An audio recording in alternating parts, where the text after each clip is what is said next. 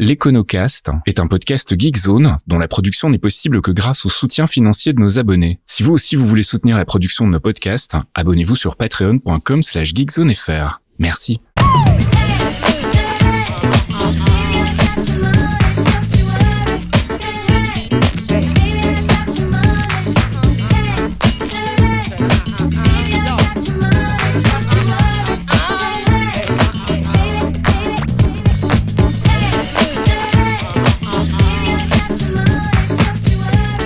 Bonjour à tous et bienvenue dans un nouvel épisode de l'Econocast. L'Econocast, c'est un podcast de vulgarisation finance et économie que je présente avec mon ami Mickaël Vincent. Salut Mickaël. Salut Faskil, bonjour à tous et bonne année. Ouais, bonne année à tous. On enregistre cet épisode pour ne rien vous cacher avant les réveillons, mais on va le diffuser euh, début janvier. Donc voilà, on vous souhaite une bonne année. On espère que ça s'est bien passé. Pour notre part, on va parler régulation financière. Alors pourquoi est-ce qu'on a choisi cette thématique, Mickaël? Eh ben, euh, ça ne vous aura pas échappé. On a fait un épisode euh, l'épisode 7, si ma mémoire est bonne, sur la finance verte. Mhm. Et on a reçu pas mal de retours finalement sur le fait que les auditeurs et les auditrices en voulaient un peu plus. Hein. donc on a, on met un, point d'honneur à garder un format réduit, 25-30 minutes. Mais euh, beaucoup de personnes étaient restées un peu sur leur fin sur l'épisode de, de, la finance verte. Mais pour aller plus loin sur la finance verte et parler un petit peu de, ce qui pourrait être fait justement pour euh, pour adapter tout ça aux, problématiques nécessaires, bah, j'ai besoin d'introduire d'autres concepts. Hein. C'est aussi euh, l'objectif avec l'Econocast. On introduit des concepts au fur et à mesure. Et donc la bonne nouvelle, c'est ce qu'on va faire aujourd'hui et on va introduire euh, donc euh, des notions de régulation bancaire et financière. Alors comme d'habitude, en début d'épisode, on fait un petit tour par une définition scolaire, on va dire, de, de la régulation. Et ici, en l'occurrence, on est allé voir dans le dictionnaire Larousse qui nous dit que la régulation, c'est l'action de régler un appareil, d'en corriger le fonctionnement, fait d'être réglé, fait d'assurer un fonctionnement correct, un rythme régulier. Et en ce qui nous concerne, c'est le processus complexe par lequel un système économique et social parvient à se reproduire dans le temps en conservant l'essentiel de ses caractéristiques structurelles. Et eh bien voilà bien avancé, il va falloir que tu m'expliques un petit peu tout ça, Michael. Voilà, bah écoute, c'est la définition du fait d'être euh, réglé. Hein. Donc la régulation, c'est le fait d'être réglé. Et pourquoi je voulais démarrer un petit peu avec cette euh, définition euh, du Larousse, c'était pour mieux la démonter part, puisqu'en fait il y a deux façons de voir la, la, régulation entre guillemets, ou en tout cas le fait d'être réglé. Il y a une vision assez libérale hein, en finance, c'est que la libéralisation financière, ça assurerait l'allocation optimale des ressources Hein. c'est ce côté un petit peu main invisible, marché rationnel. Donc euh, le fait de finalement, pour que l'économie soit réglée, il faudrait déréguler au maximum finalement. Euh, bien évidemment, euh, ce dont on va parler aujourd'hui, c'est plutôt le, contraire. Hein. c'est finalement le fait d'imposer des règles, notamment des règles sur la finance et, et la banque, pour justement, en tout cas pour les règles financières, corriger les dysfonctionnements du marché, hein, parce que même si euh, la libéralisation financière prône un petit peu comme ça la l'autorégulation, on voit très bien qu'on arrive régulièrement euh, à des abus, à des crises, et donc euh, à la puissance publique qui doit intervenir. Donc normal de penser aussi à la régulation comme étant le fait d'imposer des règles et non pas le simple fait d'être réglé ou auto-réglé. Et en ce qui concerne plus particulièrement la régulation euh, bancaire, et je pense que c'est bien naturel, pourquoi on devrait imposer des règles un petit peu plus strictes aux banques par rapport à d'autres acteurs? Ben, c'est tout simple et ça fait écho à un épisode précédent quand on parlait de la monnaie. C'est n'oublions pas, ce sont finalement les banques commerciales, les banques privées qui ont le pouvoir de créer de la monnaie. Hein, euh, je vous renvoie à cet épisode-là. Et donc évidemment, un grand pouvoir impose de grandes responsabilités. je ne pouvais pas m'empêcher. Mais donc ça nécessite aussi d'être euh, bien régulé. Alors pour commencer, on va d'abord dire ce que n'est pas la régulation, puisqu'il y a une différence entre régulation et supervision. Oui, alors c'est peut être, j'aurais pu te poser la question à l'inverse. Euh, est-ce que tu sais qui est le régulateur Et tu aurais peut-être dit, bah c'est la BCE ou les banques centrales, des choses comme ça. Et en fait, c'est pas si simple que ça. Il faut faire la différence entre le régulateur et le superviseur. Le régulateur, avant tout, d'abord, c'est euh, finalement le législateur. Donc, c'est le Parlement. C'est là que la loi s'écrit, et donc, en particulier, euh, la régulation financière et la régulation bancaire, c'est avant tout un, un problème finalement législatif, donc du Parlement et des ministres. Et bien évidemment, tu as des agences spécialisées qui euh, vont travailler sur de la régulation à, plein temps, mais qui doit quand même être validée par le Parlement. Euh, et donc, euh, au niveau français, bah, ça va être par exemple à, Bercy, hein, et puis le ministère des Finances qui va qui va travailler comme ça sur sur les règles ou sur les, ce qui va devenir peut-être en loi, mais en tout cas les, les, les, textes de régulation financière. Et au niveau européen, tu as la Commission européenne, mais tu as aussi des agences de la Commission européenne, alors, notamment l'EBA pour la European Banking Authority, qui est donc une agence de la Commission européenne qui fait finalement de, de la régulation bancaire à plein temps. Alors ça c'est pour la partie régulation et côté supervision c'est quoi alors?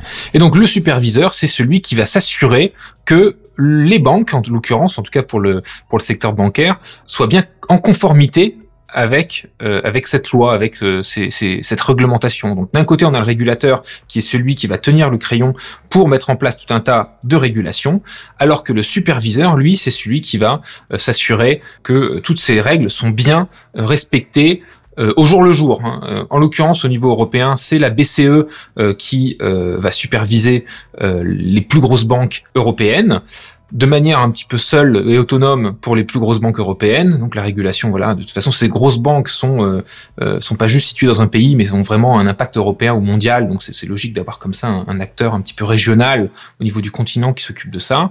Pour les plus petites banques, celles qui sont pas comme ça, ce qu'on appelle euh, transnationales, c'est la BCE aussi qui va les superviser, mais avec l'aide euh, des superviseurs nationaux.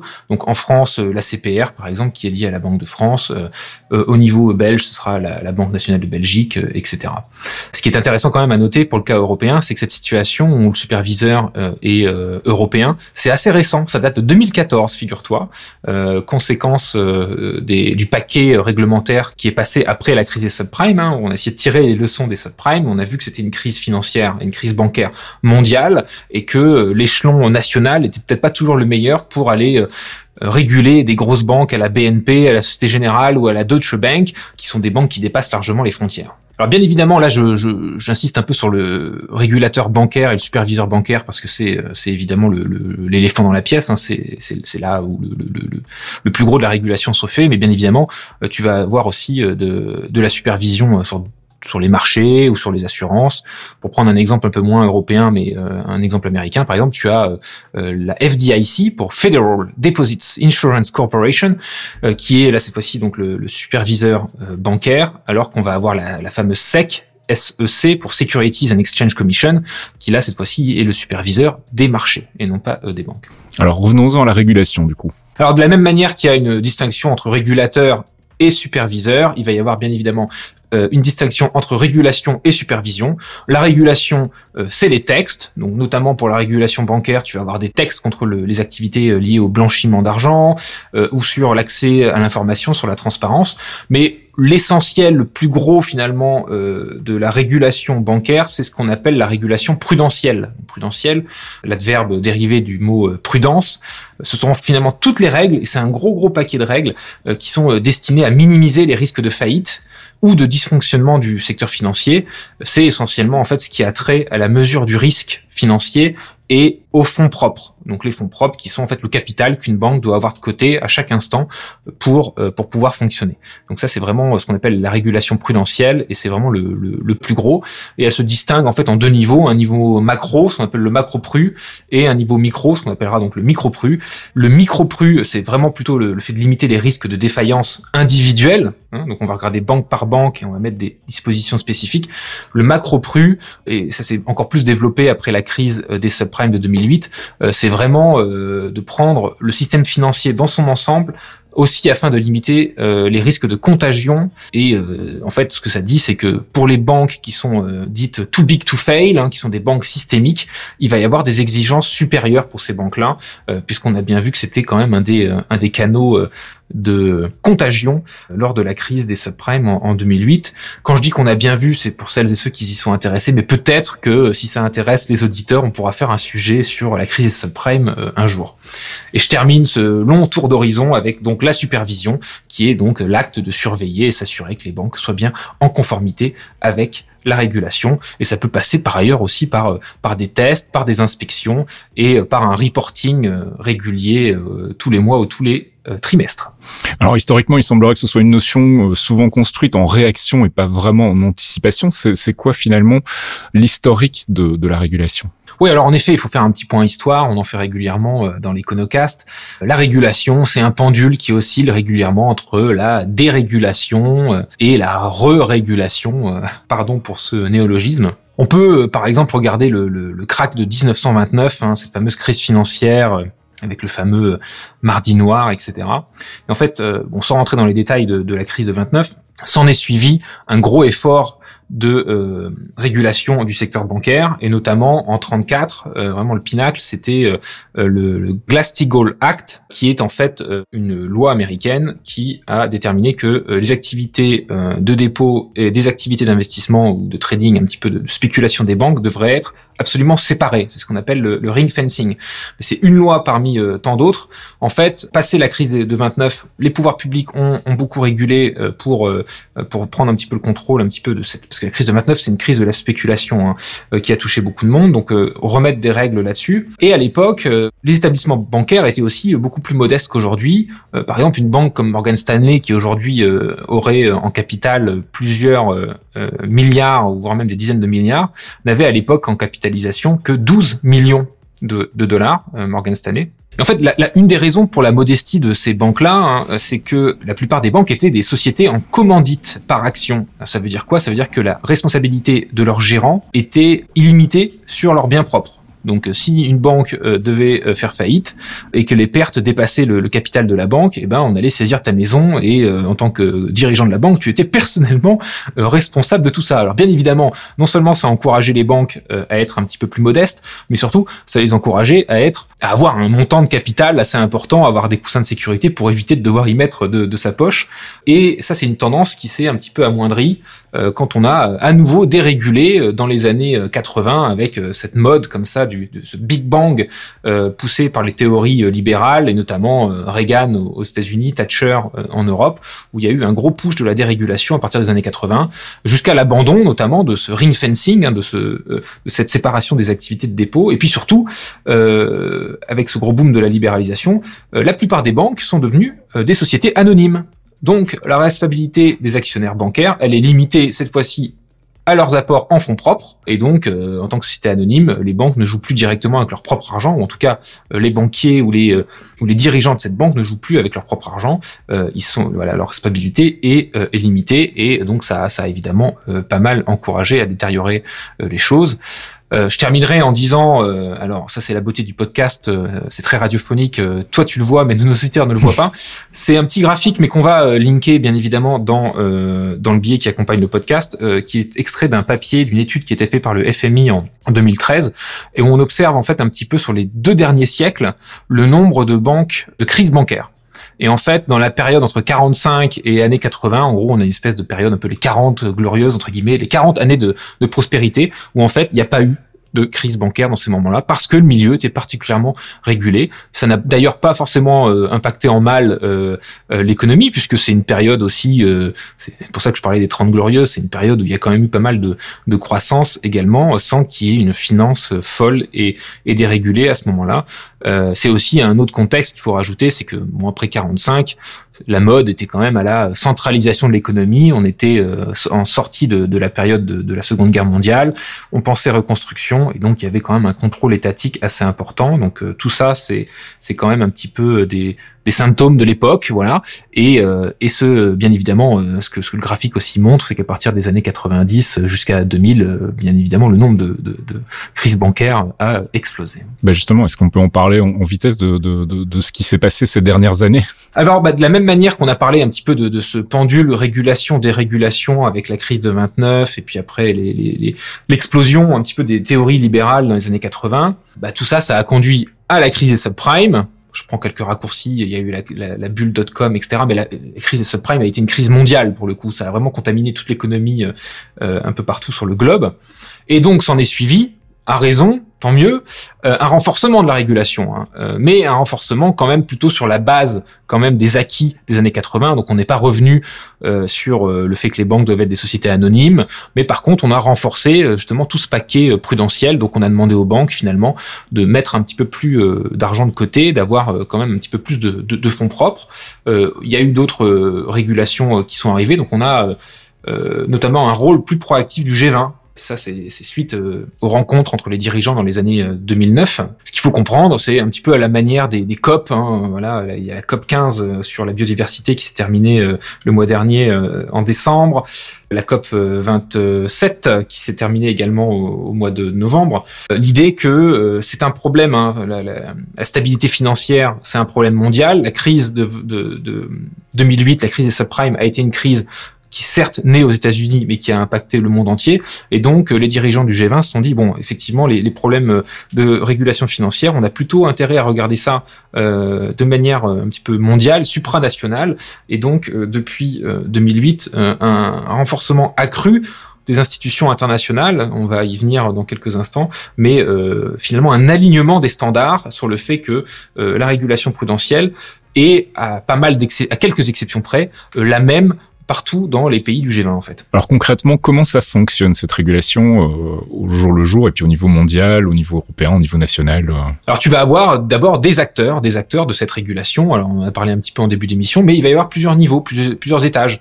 Il y a d'abord, et ça s'est surtout développé dans les années 90 et encore plus depuis 2008 euh, avec la création du, du, du, G20 suite à la crise des subprimes, on a le niveau mondial. Alors le niveau mondial, c'est des discussions un peu à la manière des COP, je le disais, donc ça n'a pas un caractère contraignant. Hein, il n'y a pas de juridiction mondiale euh, euh, avec un gouvernement mondial, mais il y a quand même des acteurs, donc notamment donc le G20, c'est donc euh, les chefs de gouvernement, et puis il y a ce qu'on appelle la BIS, la Bank for International Settlement, qui est en fait la banque de Bâle, située donc en Suisse, et qui est un peu la banque centrale des banques centrales. Et donc, les superviseurs et les régulateurs vont se réunir régulièrement à la banque de Bâle pour développer un petit peu des standards. Tout le monde va être consulté, la Banque de France, la BCE, la Fed, etc. va participer à ça.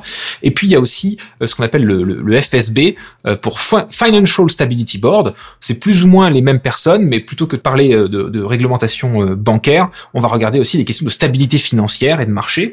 Et donc, on va avoir pas mal comme ça de forums, discussion, je dirais, euh, encore une fois non contraignant, mais c'est là quand même que le plus gros des textes euh, vont se faire, puisque une fois qu'il euh, y a un accord au niveau mondial qui est trouvé, ces textes-là vont passer au niveau nationaux ou régionaux ou fédéraux, en ce qui concerne les États-Unis ou l'Europe par exemple, pour être ensuite donc implémentés dans le droit européen euh, donc ça, ça va être la Commission européenne qui va s'en occuper, mais aussi le Parlement européen. Et puis euh, j'avais mentionné tout à l'heure euh, l'autorité bancaire, ouais, les agences, voilà, qui, qui, qui, vont en fait un petit peu traduire ces textes non contraignants dont les accords sont mondiaux, qui vont les adapter au, territoire et qui vont les faire passer via donc la navette législative, donc le Parlement, la Commission, le Conseil, dans le droit européen. Et puis au niveau national, tu vas retrouver exactement la même chose. Ce droit européen, dans une certaine mesure, doit être ensuite traduit dans le droit local. Et donc là, tu vas avoir Bercy, l'Assemblée nationale, le Sénat qui vont voter des lois. Et puis derrière, euh, la CPR ou la, pour, pour les banques ou euh, l'AMF, l'autorité des marchés financiers pour euh, les marchés, donc euh, qui vont avoir le rôle de supervision. Donc tu vas avoir vraiment comme ça plusieurs échelons et finalement des acteurs qui se répondent, qui se qui se parlent, mais à tous les niveaux mondial, européen et euh, nationale donc. Et bien évidemment, euh, la manière dont ça se passe en général, c'est plutôt donc par par réaction. Donc il va y avoir euh, des, des leçons à tirer d'une crise, d'un choc, d'un scandale. Euh, ça peut être les LuxLeaks, euh, ça peut être le scandale du Libor, ça peut être les crises financières dont on a parlé un petit peu. Et puis quand il y a ce genre de choses, voilà, ces acteurs-là vont vont discuter, vont un petit peu mettre en place de nouveaux textes.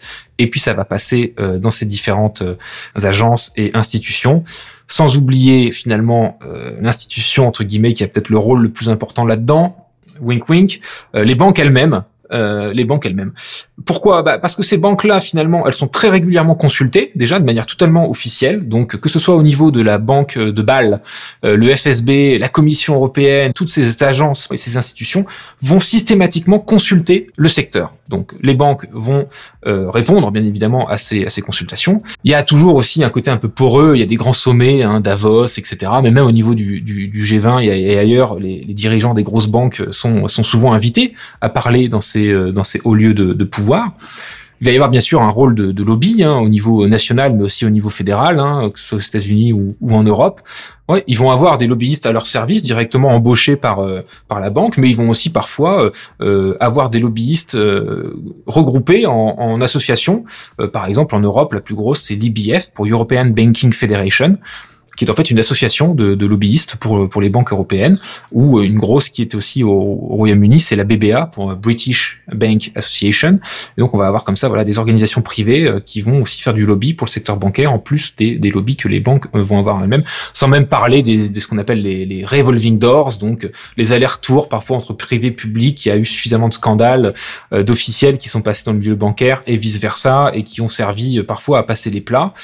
Euh, pour finir peut-être sur une note plus positive, heureusement, euh, ces consultations et le fait de faire du, du lobby, euh, les citoyens peuvent le faire aussi, malheureusement pas avec les mêmes moyens et pas avec le même degré d'expertise, malheureusement, mais heureusement qu'il y a aussi des, des, des, associations comme, comme Finance Watch, par exemple, pour n'en citer qu'une, qui font aussi le travail de répondre à ces consultations et d'essayer de, de, garder en tête aussi l'intérêt commun, je dirais, plutôt que l'intérêt seul des banques, même si leur expertise voilà est à, est à respecter, il faut bien évidemment faire très attention euh, et éviter les tentations comme ça d'autorégulation et le fait que les seuls acteurs qui s'intéresseraient finalement à leur propre régulation soient les banques, ça ce serait évidemment euh, pas du tout désirable. Alors est-ce que tu aurais euh, quelques exemples de textes de régulation? Alors je parlais de la banque de Bâle et le fait que le, plus gros de la régulation bancaire se fait vraiment sur les règles prudentielles et donc finalement on a les accords de Bâle. on est actuellement aux accords de Bâle 3 qui sont vraiment donc c'est le paquet de régulation post 2008.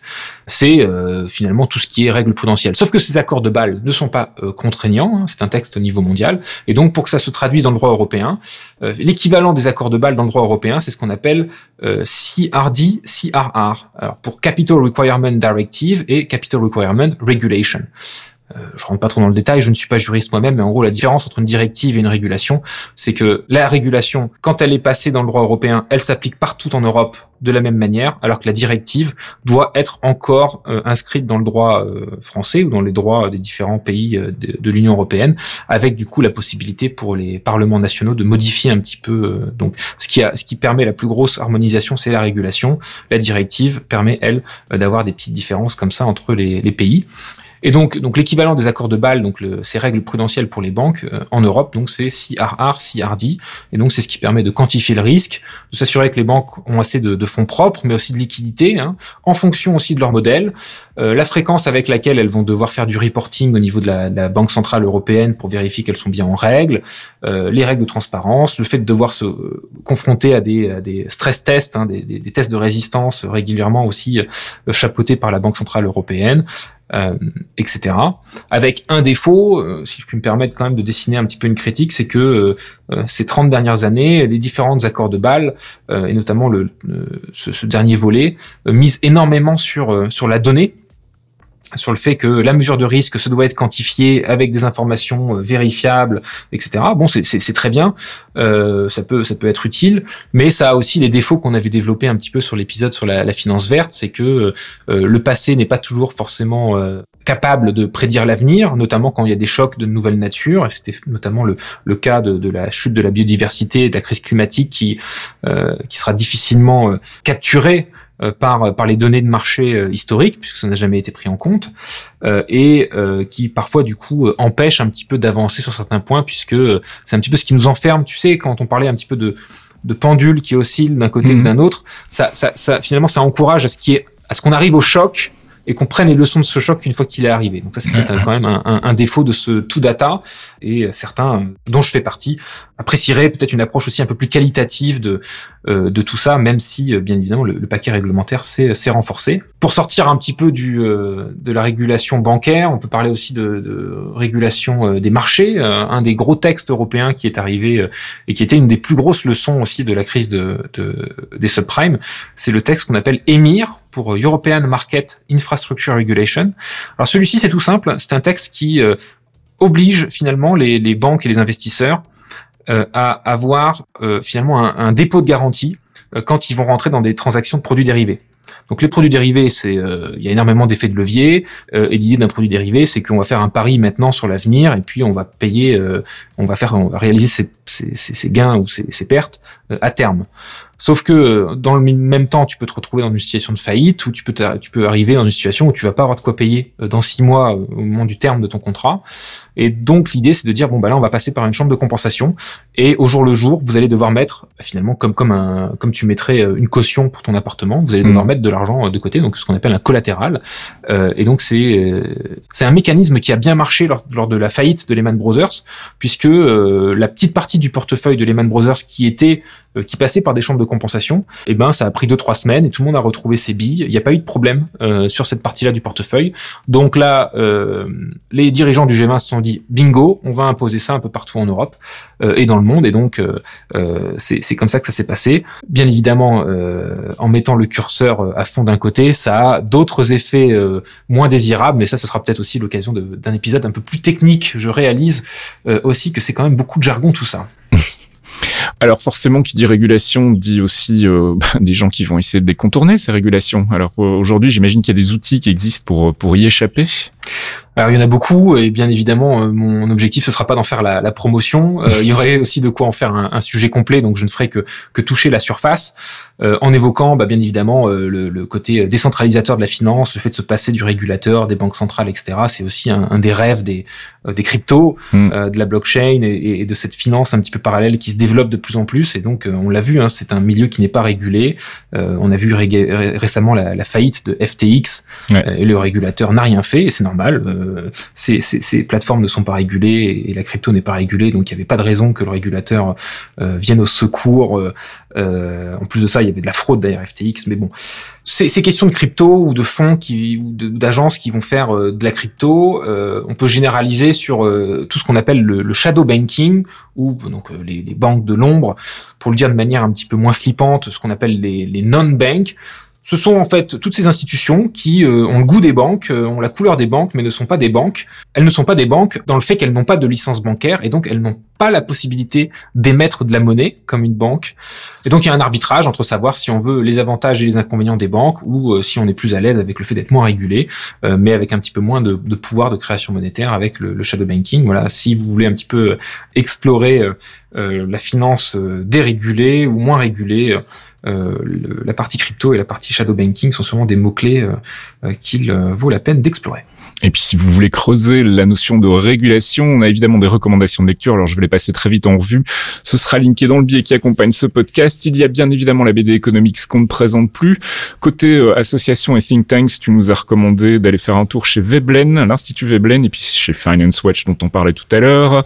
Il y a aussi euh, le site La Finance aux citoyens.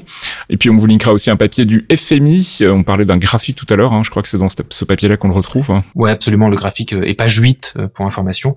Euh, et puis d'habitude, c'est vrai que je parle souvent de mes amis économistes. Euh, j'en recommanderais une, Laurence Yalom, euh, qui, vous pouvez suivre sur Twitter et qui a écrit beaucoup, qui travaille en fait à plein temps sur les questions de régulation financière et bancaire. Et donc, elle a énormément de livres et de publications qui sont aussi en accès libre. Donc, on va vous linker ça. Et euh, je terminerai aussi euh, en, en, indiquant qu'une grosse partie des informations que j'ai développées ici sont tirées du cours que je donne euh, à Jussieu à Paris. Et donc le, cours est disponible sur mon site si vous voulez y jeter un œil. Voilà, il y a des références, des slides, etc. Et puis vous pouvez toujours m'interpeller sur Twitter et sur les forums. Merci Michael.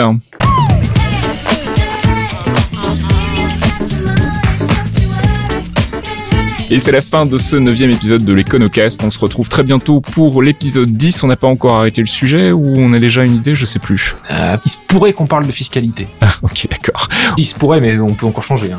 Oui, bien sûr. Puis si vous avez des, demandes particulières, n'hésitez pas à nous les euh, signaler dans les forums de Geekzone ou bien euh, sur Twitter. Vous pouvez nous alpaguer Faskill ou Zerovins, V-I-N-Z. On se retrouve très bientôt pour un nouvel épisode de l'Econocast. À très bientôt. Ciao. Bonne rentrée à toutes et à tous et à la prochaine. Un podcast signé Faskill. Faskill.com Les Clairvoyants, c'est le rendez-vous mensuel de Geekzone présenté par Faskill, Fox Monsieur et Archeon, un podcast d'une heure sur le MCU, le Marvel Cinematic Universe, des news, du théorie crafting rigolo, des focus avisés pour tout vous apprendre sur l'univers Marvel, et bien entendu un peu de musique. Pour découvrir tout ça, rendez-vous sur geekzone.fr. On vous y attend, amis True Believers.